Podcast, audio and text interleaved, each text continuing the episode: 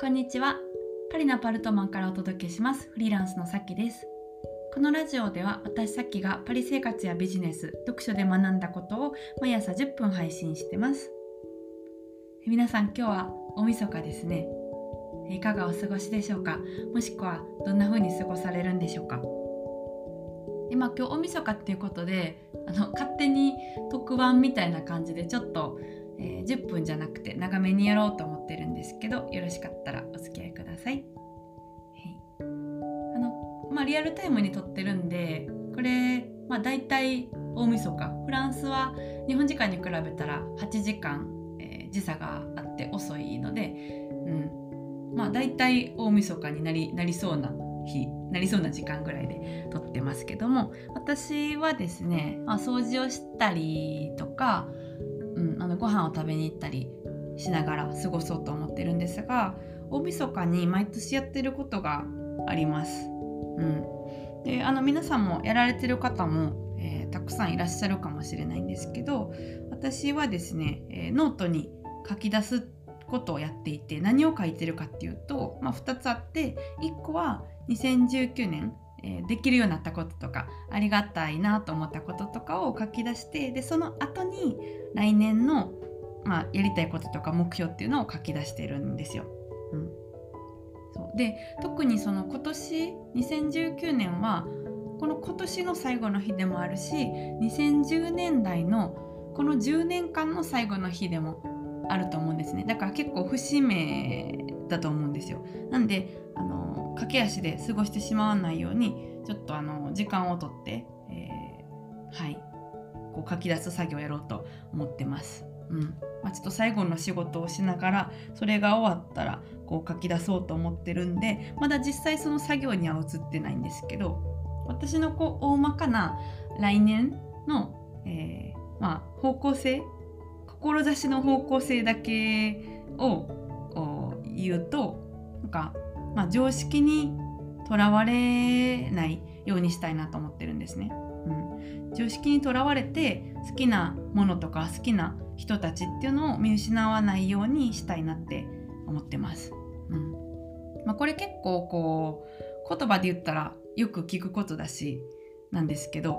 まあ難しいと思うんですよしかもその常識にとらわれてないって思ってても知らないところで常識にとらわれてるっていうことは結構あると思うんですよ。うん、で私多分そのどっちかというととらわれてない方と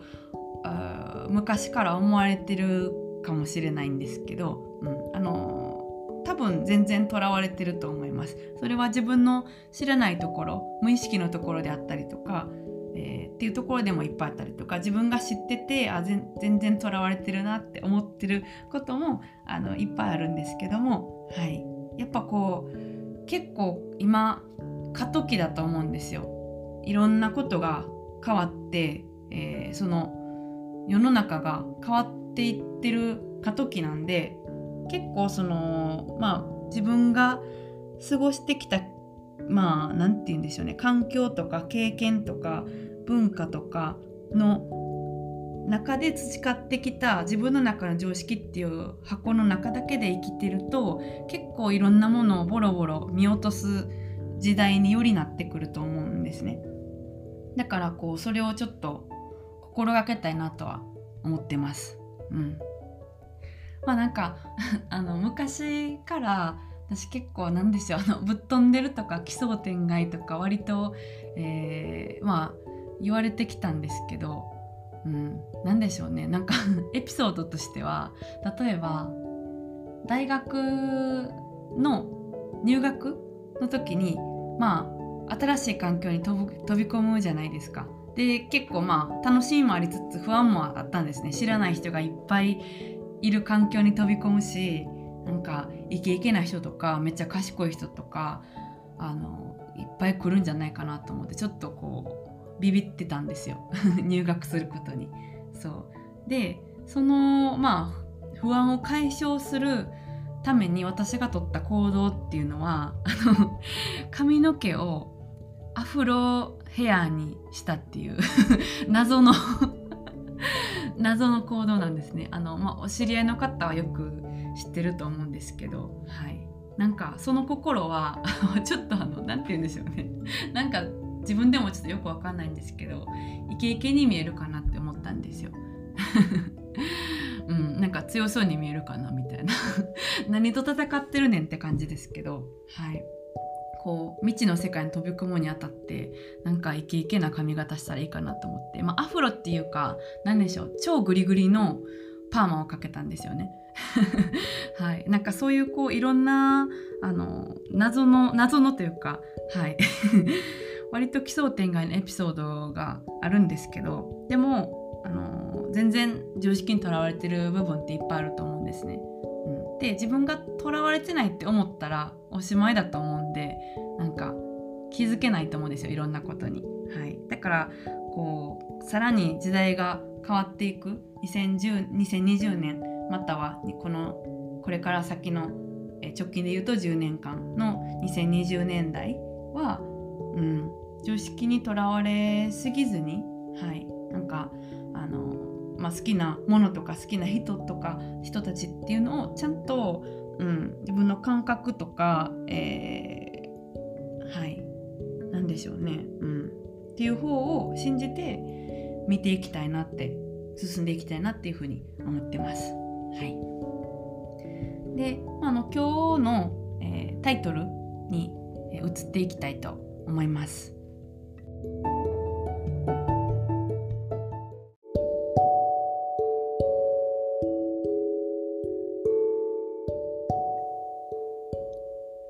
い、今日のラジオのタイトルなんですけども、えー、今日は、え、結婚観ということについて話したいと思ってます。うん、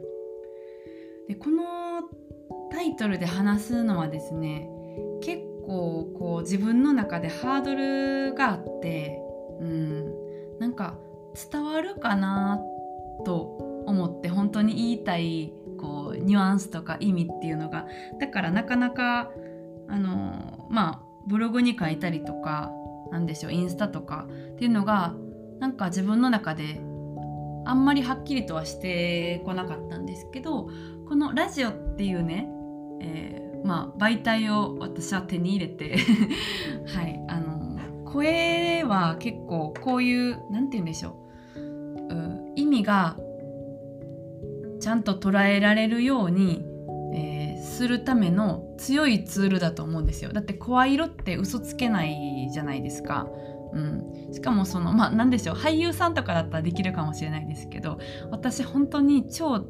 あの大根演技というかなんかなんでしょう。なんかこうドッキリ企画とかなんかビデオとか撮る時とかってまあ普通に一般的にというか日々の中でとたまにあるじゃないですか。なんかあの思いつかないですけど。そういう時とかめっちゃ下手なんですよ。あの 嘘のふり嘘の演技をするのが。はい。だからなんか逆にこう言葉にするこのラジオで言葉にする時に感情があの乗ってると思うんで、えー、本当のことを伝えたい時にはすごく強いなと思うんですよ。その 嘘をつけない声っていうのは、はい、だからこのテーマを話す時にあこのラジオで話したらいいんじゃないかなって思いました。はい、でなんかその何て言うんでしょうね。まあ、まず、うんと、伝わるかなって思ってた理由としては私が今その持ってる結婚観っていうのは何て言うんでしょう日本で言ったらその典型的な結婚観とは結構違うと思うんでなんか伝えて本当の意味で伝わるんかなって思ったんですよ。はい、でだからなんかなかなかその、うん、身近な友人とかね、うん、にもなんかちゃんと伝わるか分かんなかったんで真剣に話したりもまあしないことも多かったですけど、うん、でもどうしてこの話をしようかしようと思ったかというと,、うんとまあ、この今、え、私がフランスに住んで日本客観的に日本のえー、ティピカルな典型的なうんと結婚観っていうのを聞いたりとか、えあとはそのブログをやってて私のそのバイマのサービスに申し込んでくる方の、まあ、メッセージを見ててあの何て言うんですかねしんどいって思ってる人が多いなって思ったから考え方変えたら結構楽になるよっていうのを伝えたくてこの、えー、今回このテーマでお届けしようと思ったんですよ。うん、で私自身もなんか伝えるのが難しいテーマについてはちょっと避けてたんですけどまあ年末最後で2019年の最後っていうことでちょっとやってみようかなって思いました。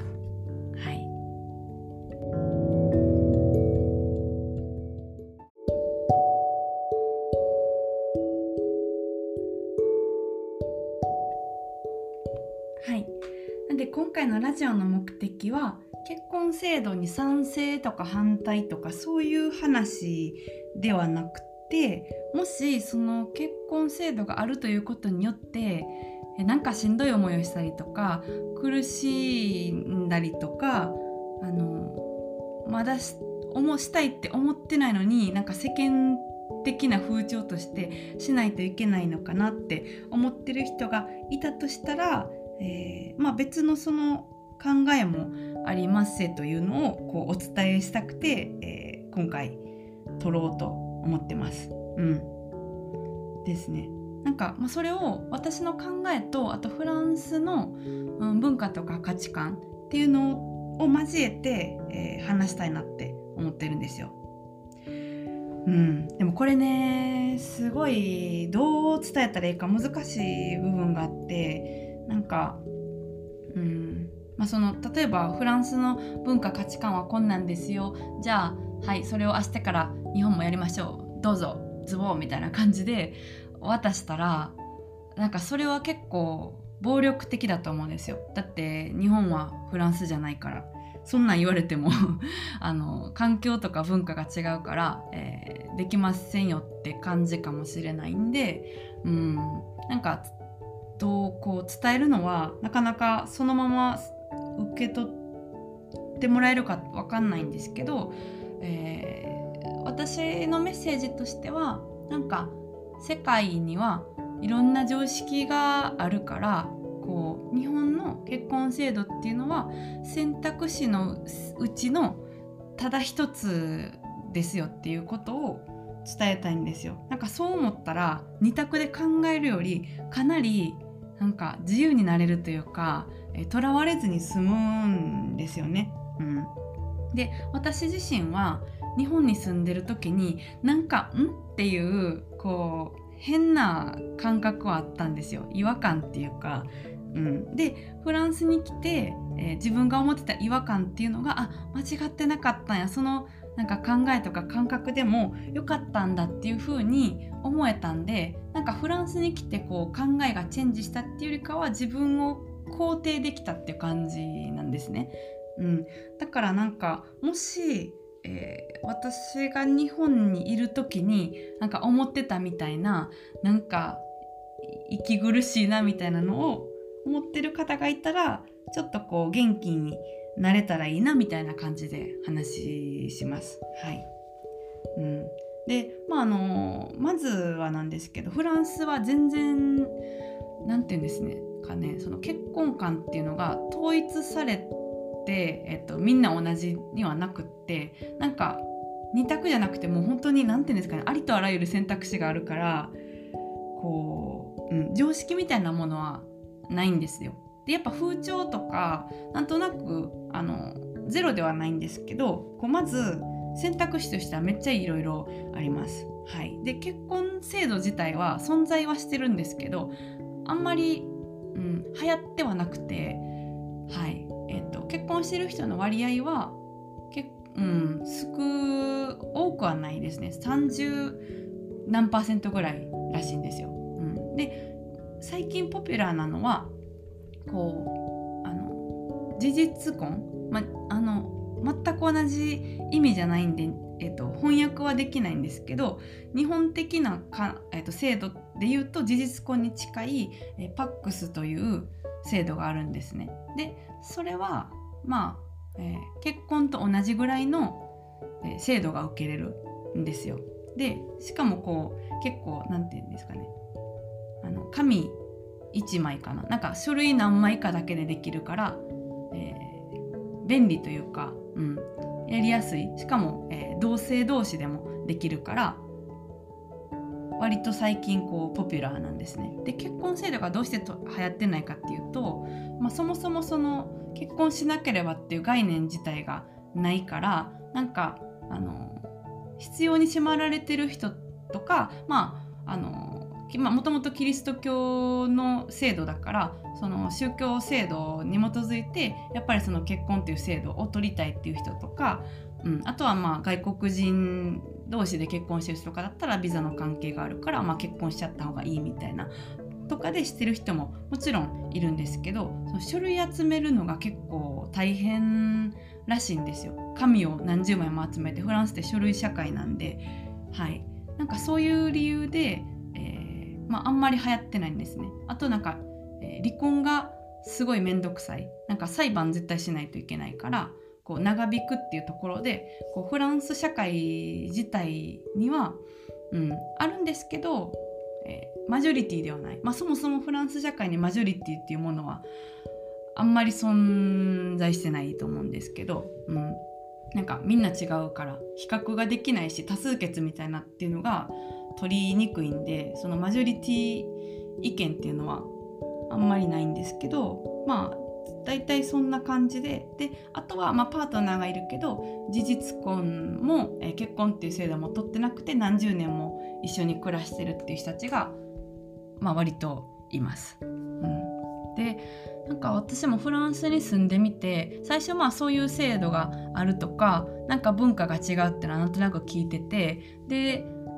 うんまあ、過ごしてたんですけど今、まあ、フランス人の友達がいたりとか知り合いがいたりとか、えー、しますけども、うん、なんかそのパートナーがいるかどうかって話には結構なるんですよ。ななんか生活にね結構密接なことだからパートナーがいてなんか一緒に住んでるとか、えー、パートナーがいてこんなこんな感じでみたいななんかあのこんな生活してるよみたいな話はするんですけどそのパートナーと、えーまあ、結婚してるのかパックスしてるのか、えー、何もしてるのかっていう話にはあんまりならなくってだからなんかすごい仲いいフランス人の友達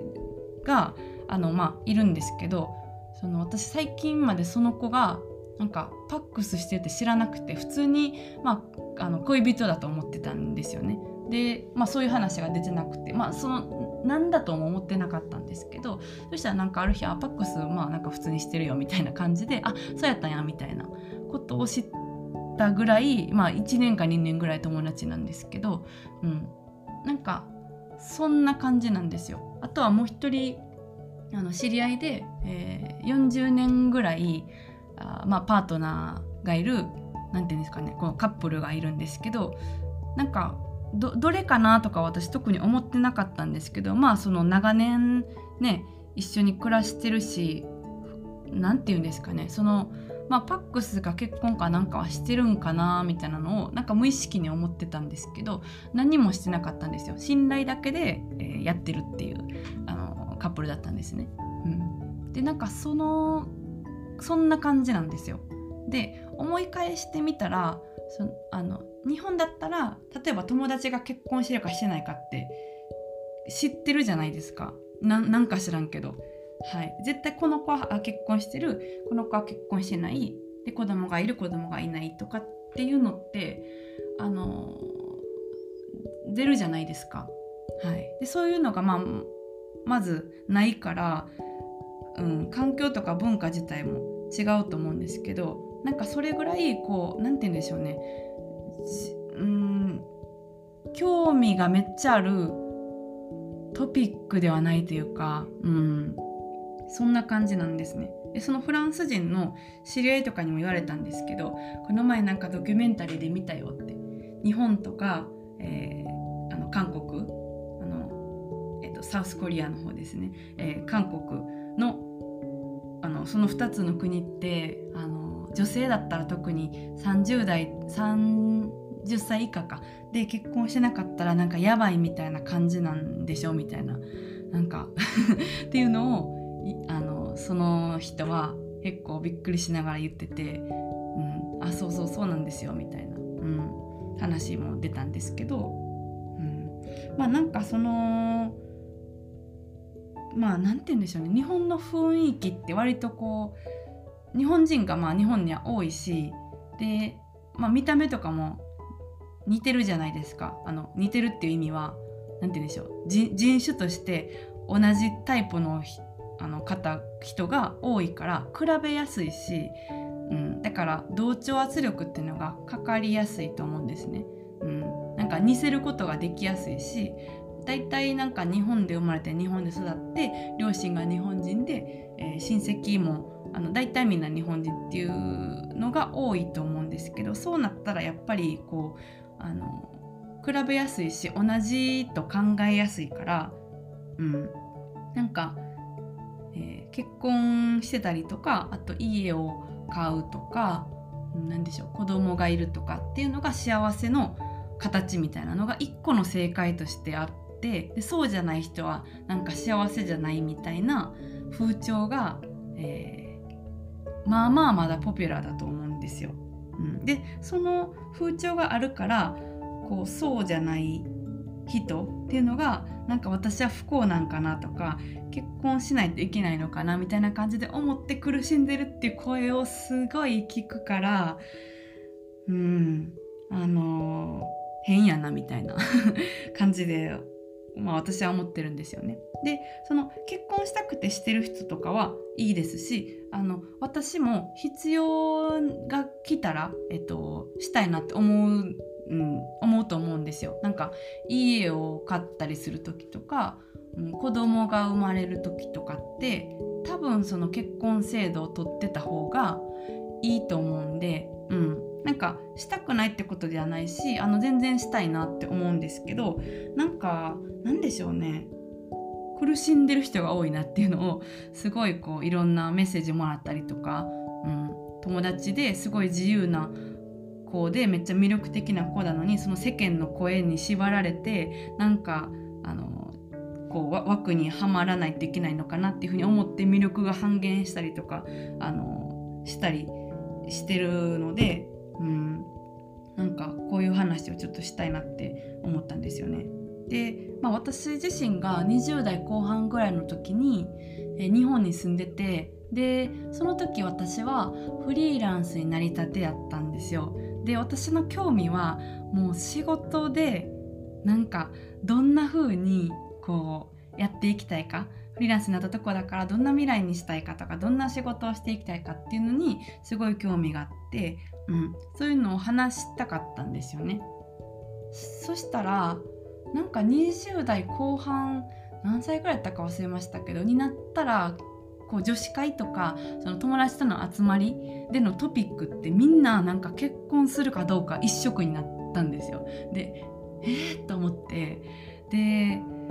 あの結構私はそのまあ仕事の話とかなんかこれから人生をどうしていきたいかとか何に何がみんな好きで、うんと、何に興味があって、えっと、日々どんな、うん、気持ちで過ごしてるんかみたいな話を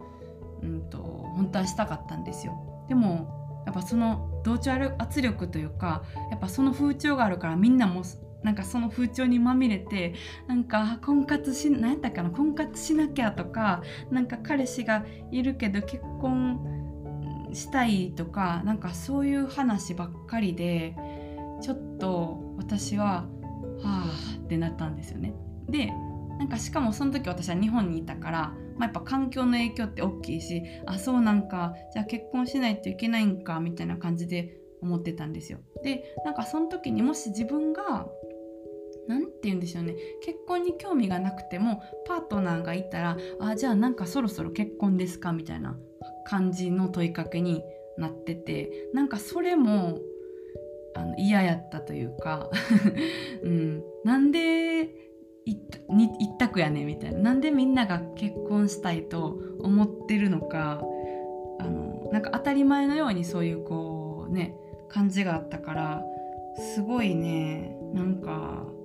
息苦しかったですね。うん、であのまあ時代が若干変わってるからその時よりまあ数年経ってねちょっとその緩くなってるっていうのは聞いてるんですけどでもやっぱりなんかそのブログを通してのメッセージもらったりとか、まあ、なんでそのメッセージを私がもらうかっていうと、えー、バイマのコンサルをしててで、えーまあ、女性の人にとって仕事と、えー、ライフイベントっていうのはすごく密接に関わってるから、えー、こうこうこういう理由でこういうライフイベントがあってこういう思いがあってバイマをしたいと思いましたっていう風にメッセージをもらうことが多いんですね。だからあの聞くことが多いんですけどなんかそのねしないといけないみたいな感じがあって、うん、でなんか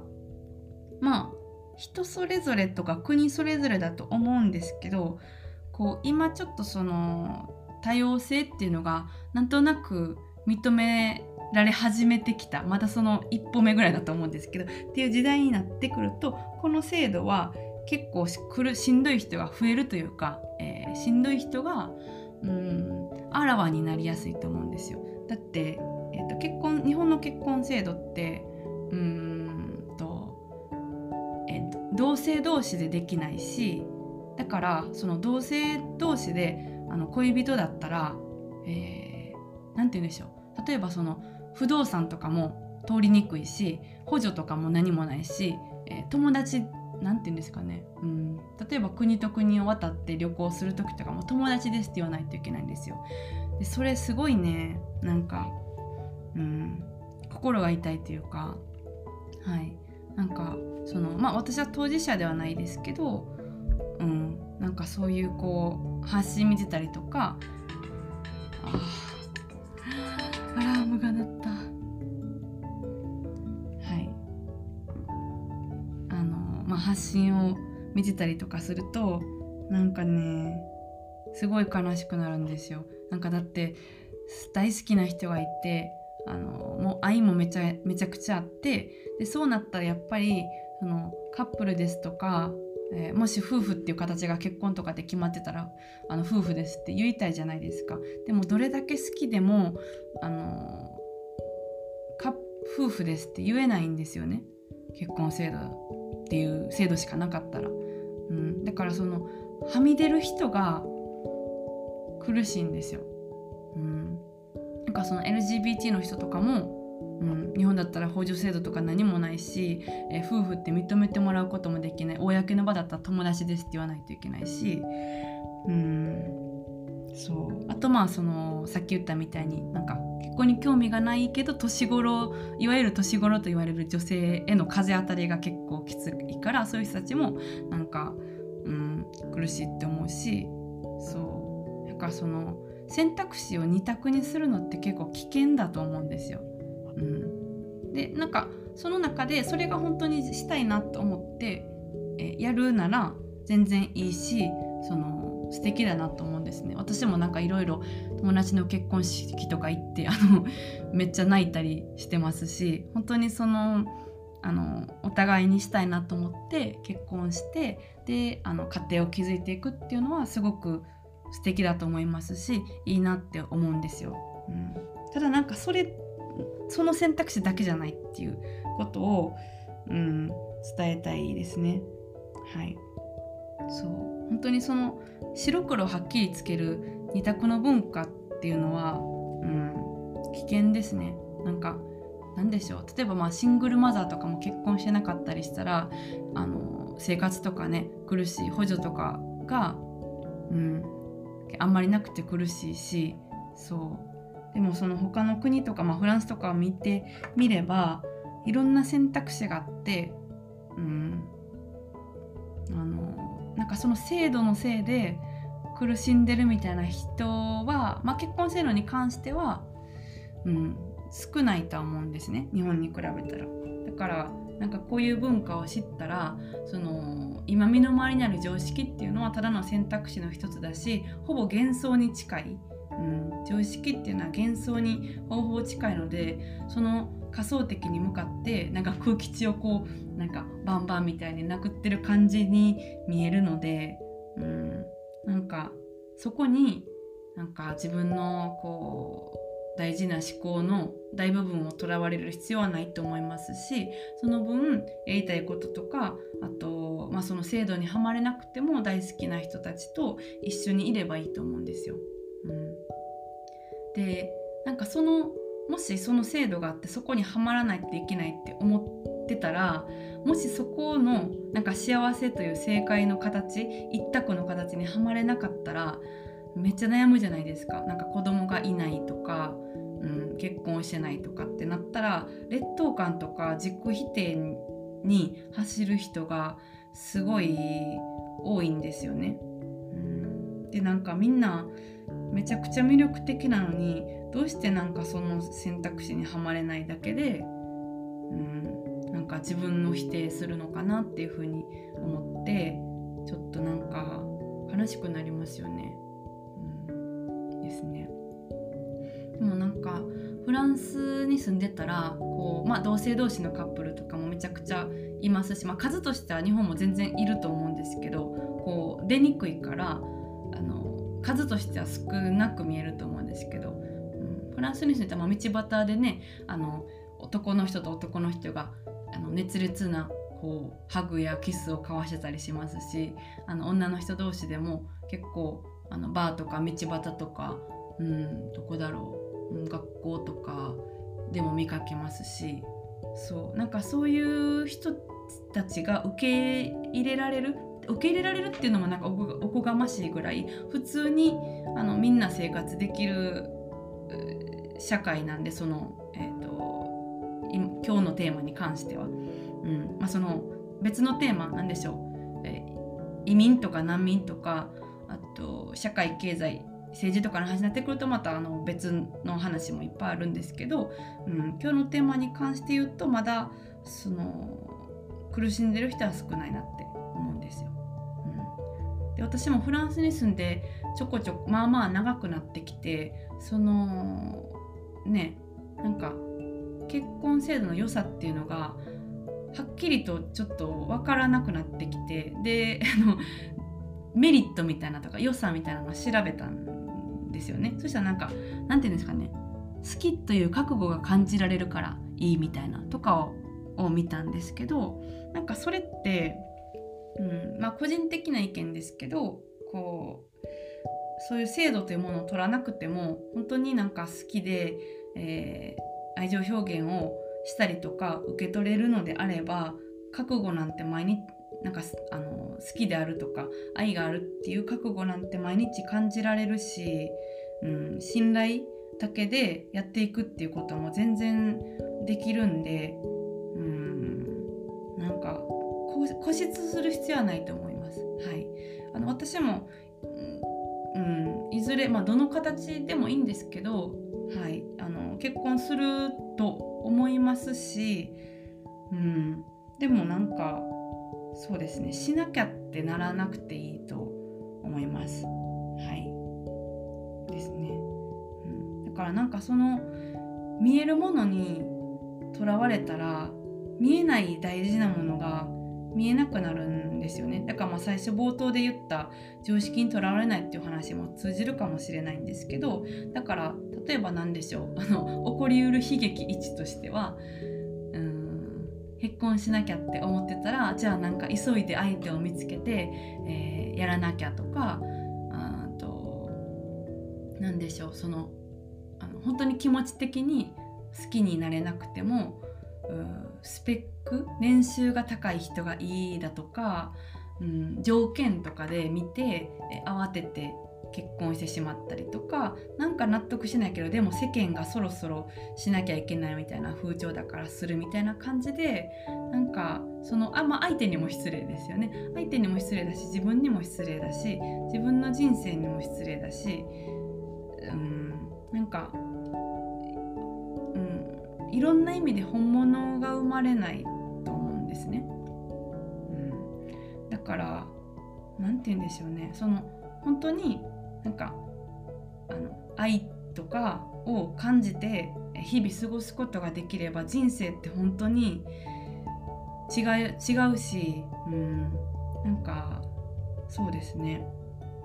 そうこう妥協したりとか常識とか世間の声に惑わされすぎて、えー、自分とかなんか大事なものを見失って、えー、生きるのは本末転倒だなって思うんで、うん、ちょっと伝えたいなって思ったんですよね。はい、そうなんかその私自身も何でしょうねこう 太宰治の人間失格の一節を借りるとこう恥の多い生涯を送ってきましたって感じなんですよ。うん、はい、なんかこうね試行錯誤してジタバタしてきましたけどでもやっぱりそのちゃんと自分でいることにを恐れずに自分らしくいてでちゃんとそのなんか好きなものとか好きな自分でいるってことを追求したらこう、うん、愛にあの溢れる生活とか、えー、日々をあの送ることができるようになったし、うん、なんか世間の声に惑わされすぎてしんどい思いをしてほしくないなっていう、うん、あのおせっかいババア心と、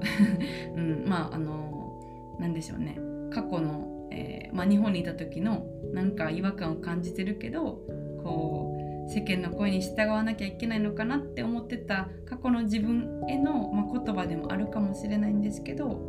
い。まあ、そんなことをちょっと今日話したいと思って、えー、ラジオを撮ってみました。うん、